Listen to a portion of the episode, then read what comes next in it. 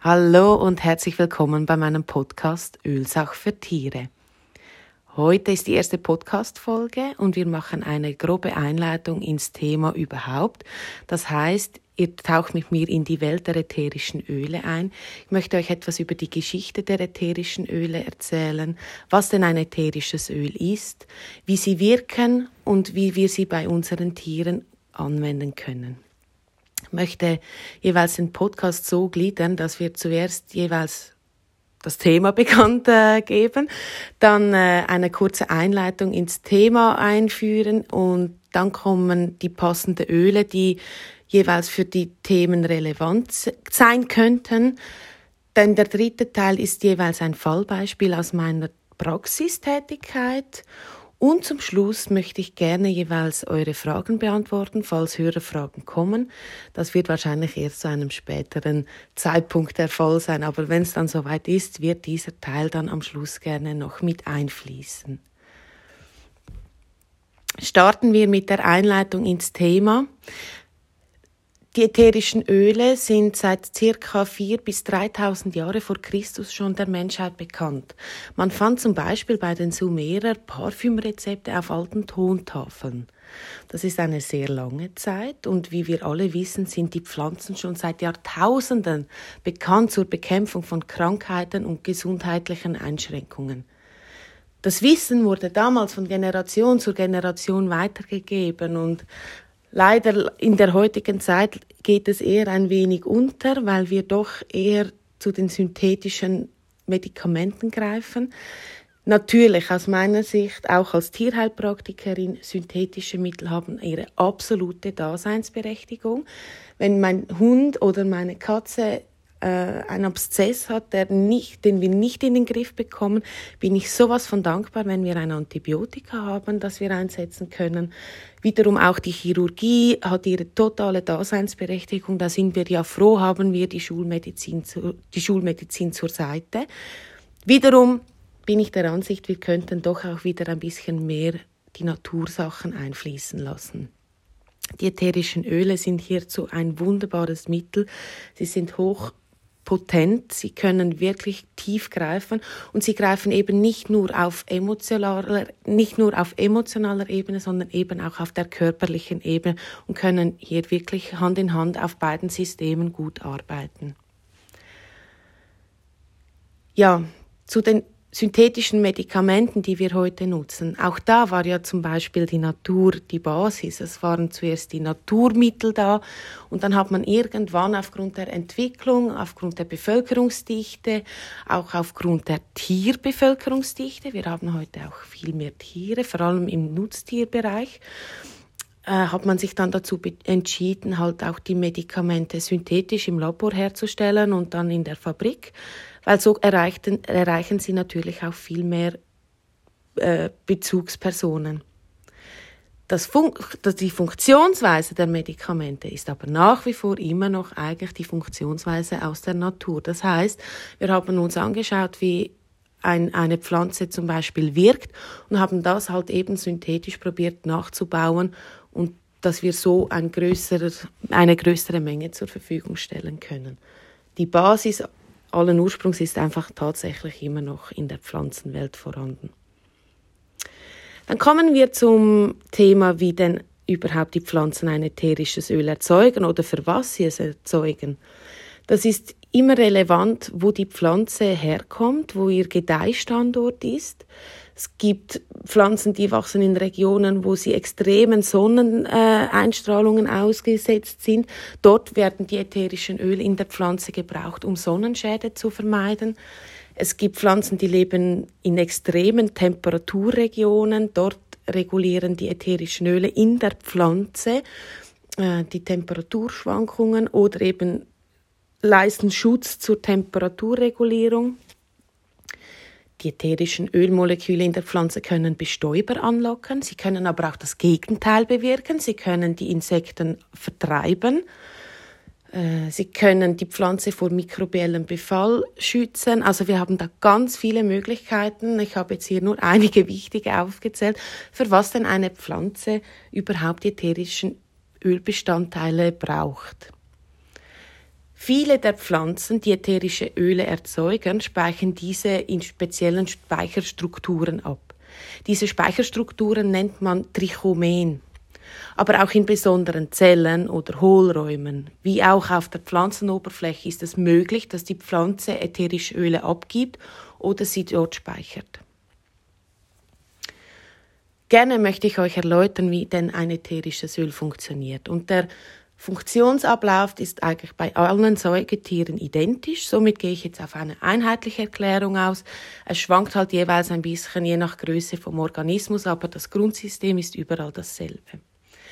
Egal wie wir uns ein ätherisches Öl zuführen, sei das äh, über die Atemwege, also mittels Diffuser oder einfach in den Händen äh, über die Nase, oder über die topische Anwendung, das heißt, wir geben die Öle auf die Haut drauf.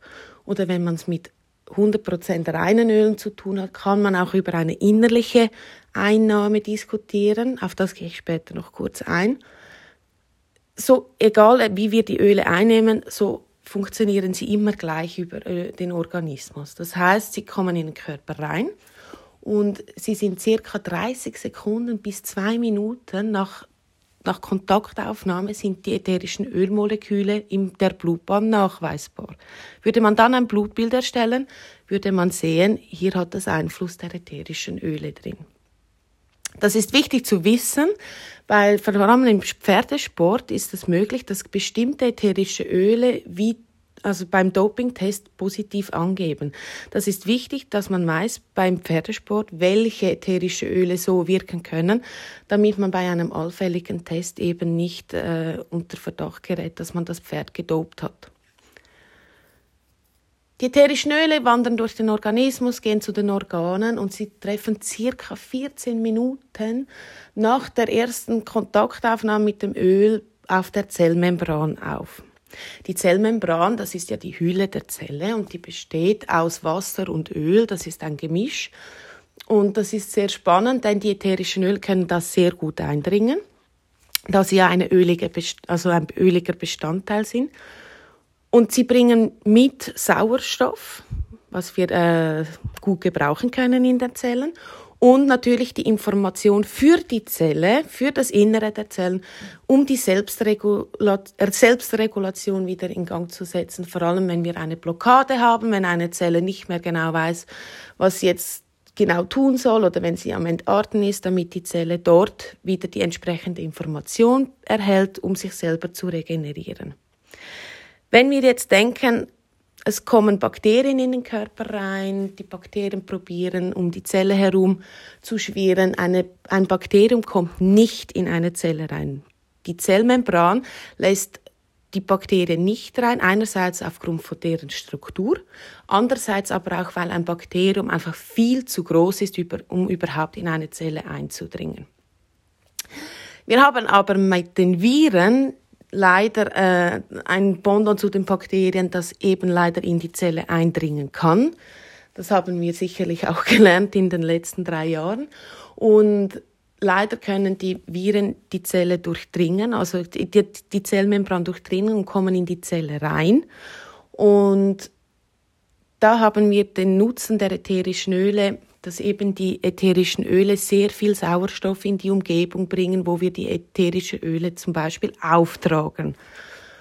Das heißt, weder Bakterien noch Viren mögen Sauerstoff. Das ist lebensgefährlich für diese Organismen. Und somit sind wir eigentlich gut bedient bei entsprechenden Befall mit ätherischen Ölen zu arbeiten, um dort in die Region mehr Sauerstoff zu bringen und die Selbstregulation und Selbstheilung zu aktivieren. Die ätherischen Öle bleiben circa sechs bis äh, zehn Minuten in der Zelle drin, vollziehen dort ihren Job, gehen dann weiter und sie passieren tatsächlich nach 30 Minuten die Blut-Hirn-Schranke beim Hirn. Ich werde auf die Blut-Hirn-Schranke zu einem späteren Zeitpunkt gerne noch eingehen. Für alle, die wissen, was das ist, das ist sehr, sehr eindrücklich, dass die ätherischen Öle dort reingehen oder passieren dürfen, weil die meisten Medikamente, die wir haben, dürfen das nicht. Da müsst ihr euch vorstellen, da hat man so wie einen Türsteher an der Blut-Hirn-Schranke, der kontrolliert, dass nur Sachen ins Hirn gelangen, die auch wirklich zulässig sind mit ein paar Ausnahmen, aber ähm, im, Groß, im größten Teil werden da wirklich viele Medikamente leider nicht, also nein, das ist gut, werden nicht zugelassen, aber die ätherischen Öle können dort durch und können dort ebenfalls ihr Gutes bewirken. Aber auf dieses Thema werde ich in einer separaten Folge noch eingehen, weil das wirklich sehr, sehr ein spannendes Thema ist. Und dann nach circa einer Stunde bis zwei Stunden, es kommt eben je nachdem darauf an, wie groß der Organismus ist und um welches Öl es sich handelt, sind die Öle dann im Körper soweit auch wieder abgebaut. So viel zur Einleitung. Wir wechseln zum Thema der Öle. Ich habe jetzt hier natürlich keine Ölempfehlungen dabei. Aber ich möchte gerne ein wenig darauf eingehen, wie ich jetzt zum Beispiel mit Tieren, mit den Ölen arbeite. Das basiert auf meinen Erfahrungen, aufgrund von meinem Wissen, das ich mir angeeignet habe, aufgrund von meiner Ausbildung zur diplomierten Tierheilpraktikerin und aufgrund von meinem Praxisalltag und den Erfahrungen, die ich dort sammeln durfte. Für mich kommen praktisch bei Hund und Pferd alle Öle in Frage zur Anwendung. Wichtig ist für mich immer, dass das Tier ein Mitspracherecht hat, dass das Tier mitentscheiden kann, welches Öl das es braucht, denn die Tiere sind sehr instinktiv, sie wissen, was ihnen gut tut und sie können da wirklich gut mitentscheiden. Natürlich schaue ich das Thema an, wo wir angehen möchten und stelle dann die entsprechenden Öle zur Verfügung die da passen. Also zum Beispiel bei, bei einem Verdauungsthema, da stelle ich die Öle Fenchel, äh, die, die Verdauungsmischung, ähm, solche Oregano, die, all die Kräuteröle zur Verfügung, die da Gutes bewirken können. Und dann kann das Tier, selber entscheiden, was es braucht. So gehe ich im Groben vor. Aber natürlich treffe ich eine bestimmte Vorauswahl, damit wir natürlich auch ähm, das Problem angehen können. Wichtig ist immer, dass wenn wir mit ätherischen Ölen arbeiten, dass wir wissen, dass diese zu 100% rein sind, frei von Pestiziden, Insektiziden und so weiter. Und dass wir natürlich die Öle jeweils genügend mit Trägerölen verdünnen. Ich persönlich verzichte hauptsächlich auf innere Anwendung, mache das eher bei den größeren Tieren, aber bei Hund und Katze mache ich das nur in Ausnahmefällen. Bei Katzen schon gar nicht, da komme ich später noch drauf zurück. Und bei Hunden eher eigentlich, wenn es nur Richtung Verdauungsthemen geht. Bei Pferden ist wichtig zu beachten, wenn wir dort mit Zitrusölen arbeiten, dass wir dann, vor allem wenn wir die Öle topisch auftragen auf der Haut, sei es mittels Spray oder Ölmischung, dass dann die Zitrusöle photosensitiv wirken können. Das heißt, zwischen 12 bis je nachdem sogar 48 Stunden nach der Anwendung können die die äh, Pferde mit Hautreizungen oder eben auch Sonnenbrand reagieren, wenn gerade starke Sonneneinstrahlung ist. Nach einer solchen Verwendung, wenn die dann nicht um, also nicht alternativ gelöst werden kann mit anderen Ölen, unbedingt die Stelle abdecken oder ähm, schauen, dass das Pferd größtenteils im Schatten steht und gut beobachten, ob es hier zu Hautreizungen kommt. Dann zum Thema Katzen. Ich persönlich bin sehr, sehr zurückhaltend bei Katzen in der Verwendung mit den Ölen, weil Katzen fehlt äh, ein Leberenzym, das ihnen verunmöglicht, die Öle vollständig zu verstoffwechseln. Das heißt, im Grundsatz können sie mit ätherischen Ölen nicht viel anfangen. Ich höre auch von vielen Leuten jeweils, ah, meine Katzen mögen das nicht. Das ist ein natürlicher Schutzmechanismus, der ihnen auch dient, sich gesund am Leben zu erhalten. Natürlich kenne ich auch viele Leute, die ätherische Öle bei ihren Katzen anwenden.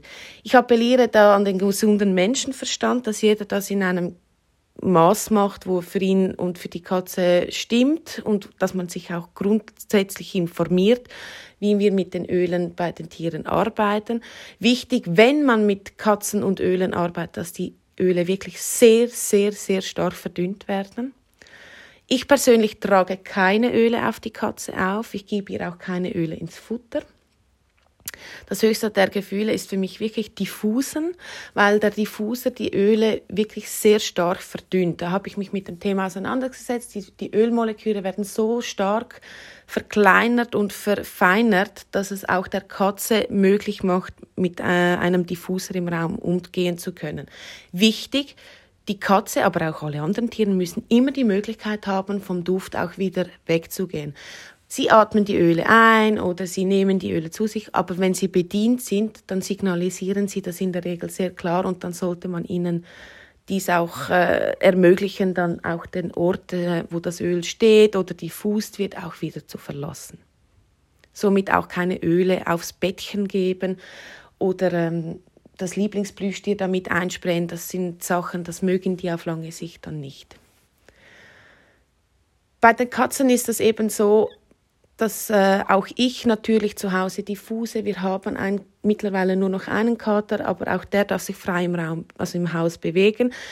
In der Regel sucht er dann aber das Zimmer, wo ätherische Öl diffust werden, nicht auf.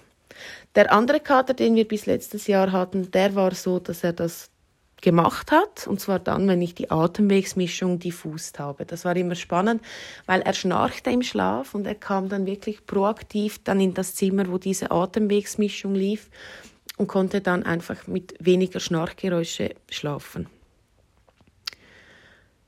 Das Einzige, wo ich bei Katzen wirklich dann auch auftrage, sofern die Katze das noch signalisiert, ist in der Sterbebegleitung. Da habe ich sehr gute Erfahrungen gemacht, zum Beispiel mit Weihrauch und beruhigt nicht nur die Katze während dem Prozess, äh, sondern auch den Besitzer. Aber eben, das muss mir die Katze anzeigen und das ist eine Intuition und in der Regel, ja, es muss sich auch ergeben, dass man in der Sterbebegleitung überhaupt an die Öle denkt. Genau, so viel zum Thema Katzen und Öle. Das ist meine Meinung. Äh, ich respektiere auch andere Meinungen, das ist gar kein Thema. Aber ich möchte das für mich oder respektive auch für meine Tierheilpraxis nicht verantworten, dass ich hier eine Katze stärker im Organismus belaste mit den Ölen, als das notwendig ist. Vor allem, weil wir ja aus der Natur noch ganz viele andere tolle Möglichkeiten haben, unsere Katzen zu unterstützen. Und auch die Trägeröle gehören in diese Sparte rein, denn auch diese Öle haben ihre eigenen Funktionsweisen. Trägeröle nehmen wir dann zum Zug, um eben die ätherischen Öle zu verdünnen und da gibt es ganz eine große Auswahl. Da, äh, ich verwende zum Beispiel sehr viel das fraktionierte Kokosöl. Man kann Arganöl nehmen, Sonnenblumenöl, Olivenöl. Wichtig ist dabei einfach, dass wir ein qualitativ hochwertiges Trägeröl nehmen, das ebenfalls Bioqualität hat, keine Pestizide-Rückstände haben, weil wir wollen ja das Gift nicht wieder in den Körper reinbringen, sondern wenn möglich Sachen oder giftige Sachen aus dem Körper rausholen.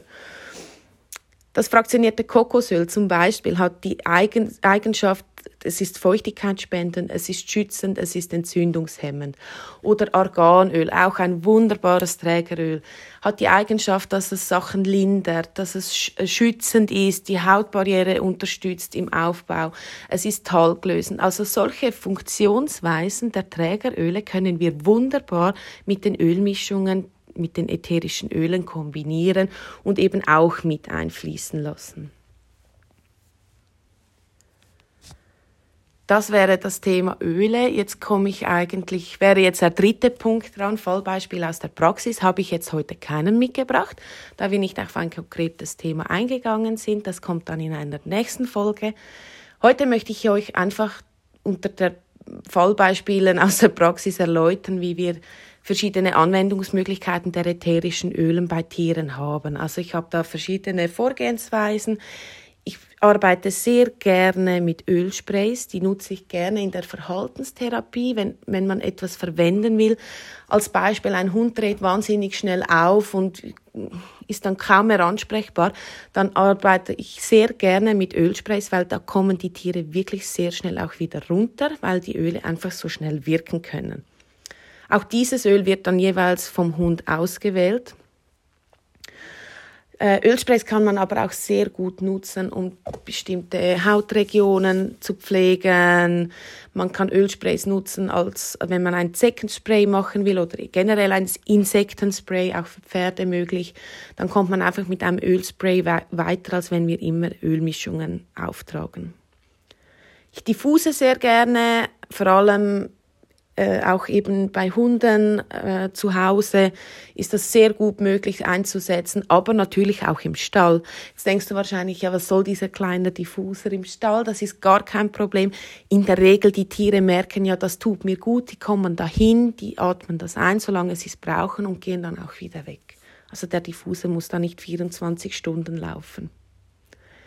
Die topische Anwendung ist bei mir auch sehr oft in der Verwendung, auch in der Praxis. Also vor allem bei Pilzinfektionen finde ich das ein sehr gutes Mittel. Aber auch äh, bei Hautirritationen, eigentlich alles, was so ein, was so ein wenig ja, Hautthemen anbelangt, bin ich immer bei der topischen Anwendung. Als Beispiel, mein Hund hatte einen Bissvorfall vor einem Jahr und wurde da wirklich massiv attackiert. Sie hatte eine sehr heftige Wunde und nachher, es gab dann so wie eine verwulstete Narbe und ich wollte wirklich, weil es an einem blöden Ort war, nicht, dass sie da nachher Komplikationen hat aufgrund der Narbenbildung, habe da sehr stark mit Strohblumenöl gearbeitet, dass einfach die Narbe wieder weich wird und entstört wird, so gut dass das geht. Und das war wirklich eine wunderbare Sache und da habe ich natürlich auch topisch gearbeitet. In dem Fall, weil dann in dem Moment auch die Haare so kurz waren, habe ich mit einem Rollon gearbeitet, habe dort fraktioniertes Kokosöl reingegeben und eben das Strohblumenöl und habe dann wirklich täglich mehrmals auf die Stelle gerollert, wo die Wunde dann verschlossen war. Und heute wirklich, das ist sagenhaft, also die, die Narbe fühlt man praktisch nicht. Dann verwende ich äh, die Öle sehr gerne für Ölmassagen. Ölmassagen in der Regel vor allem bei Pferd und Hund äh, hauptsächlich beim Pferd. Die lieben das. Es gibt da verschiedene Techniken. Man kann natürlich auch Lymphdrainagen mit den Ölen kombinieren. Man kann einfach eine Wellnessmassage mit den Ölen machen. Die Tiere lieben das und das tut ihnen extrem gut. Wenn es nicht einen therapeutischen Ansatz hat, dann lasse ich wirklich äh, die Tiere auswählen, welche Öle sie bevorzugen, damit sie auch den gewünschten Effekt haben und die genießen das in großen Zügen. Dann gibt es noch das Symphony of Cells. Vielleicht habt ihr von dem schon gehört. Das wurde entwickelt von Boy Truman. Das ist eine spezielle Anleitung mit diversen Protokollen, in welcher Ölabfolge man je nach Thema die Öle aufträgt, und zwar über die Wirbelsäule. Bei uns Menschen tragt man sie über die Wirbelsäule und über die Fußsohlen auf. Das wird beim Pferd ein wenig schwierig, aber äh, ich tra trage das sehr gerne jeweils über den Rücken auf und habe das SOC soweit auch auf die Tierwelt übertragen, verwende das aber hauptsächlich bei den Pferden und das ist wirklich auch, hat seine Daseinsberechtigung, da habe ich schon sehr gute Erfahrungen damit gemacht. Aber auch Akupressur in Kombination mit den Ölen ist eine wunderbare Möglichkeit, die Öle zu verwenden. Oder auch eine Ohrreflexpunktmassage, wenn man sich da auskennt mit den Punkten. Also wie du siehst, du hast mit den ätherischen Ölen unglaublich viele Möglichkeiten, diese anzuwenden bei den Tieren genau wie bei uns Menschen, es kommt halt immer eben darauf an, weniger ist mehr. Wir schauen, dass wir wirklich die Öle stark verdünnen und dass wir die Tiere auch auswählen lassen. Sie dürfen dann mitentscheiden, welche Öle ihnen zusagen. Bringt ja nichts, wenn sie es nicht riechen mögen und wir sie dann mit dem Öl plagen, sondern da sollen sie auch ihre Mitsprache einfließen lassen. Genau. So sind wir bereits am Ende unserer ersten Podcast-Folge. Ich hoffe, du hast was mitgenommen für dich und du bleibst dran, denn es kommt schon bald die nächste Folge und da gehen wir wirklich konkret auf gesundheitliche Themen ein, wo ich euch wirklich das Wissen aus der Tierheilpraxis und aus der ätherischen Ölwelt mit einfließen lasse. Ich freue mich wirklich, wenn du dabei bleibst, dabei bleibst und wir uns bald wieder hören. Bis bald und macht's gut. Ciao, ciao.